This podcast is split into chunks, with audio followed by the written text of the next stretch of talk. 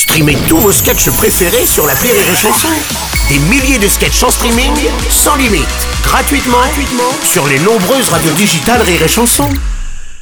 La minute non éducative d'Elodie Pour sur Rire et Chanson. Chère Elodie, hier c'est maman qui est venue me chercher à l'école alors que d'habitude je rentre toute seule parce que c'est juste à côté de la maison et qu'elle a la flemme parce que c'est l'heure de Derrick à la télé. Tout ce qu'elle dit n'est pas aussi fou que ça en a l'air, mais elle me dérange.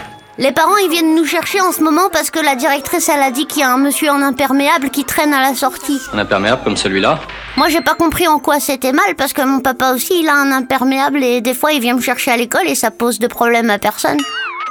Pourquoi il y a des gens qui ont le droit de venir à la sortie de l'école avec des imperméables et les autres non? Il y a une loi contre les imperméables?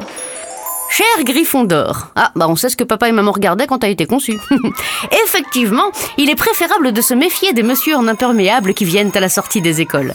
Déjà parce qu'un imperméable c'est super moche, et puis parce que ça craint un peu du boudin. Tes parents t'ont sans doute déjà mis en garde contre les messieurs et les dames qui viennent parler aux petits-enfants en leur promettant des sucreries et des jouets pour les faire venir avec eux. Comme Ronald McDonald mais sans les nuggets. Tu sais qu'il ne faut ni leur répondre ni les suivre et que tu dois te diriger immédiatement vers un adulte de confiance. N'accepte jamais de bonbons des inconnus, car dans la vie, rien n'est gratuit. Tes parents ne disent-ils pas ça coûte bonbon? Eh bien, parfois, ces vilaines personnes viennent se servir directement à la sortie des écoles, comme s'ils allaient faire leurs courses au supermarché. En plus, c'est difficile de les reconnaître, car ils n'ont pas l'air méchants et ressemblent à tout le monde, comme les contrôleurs fiscaux. Eh ben tu vois, à la réflexion, je suis pas sûr que ça soit très prudent d'inviter un contrôleur fiscal chez soi. Alors sois sur tes gardes, rentre directement chez toi. Et si quelqu'un essaye de t'emmener, fais comme quand maman dit non quand tu lui demandes un truc. Roule-toi par terre en hurlant comme un veau, tu verras, ça marche super bien.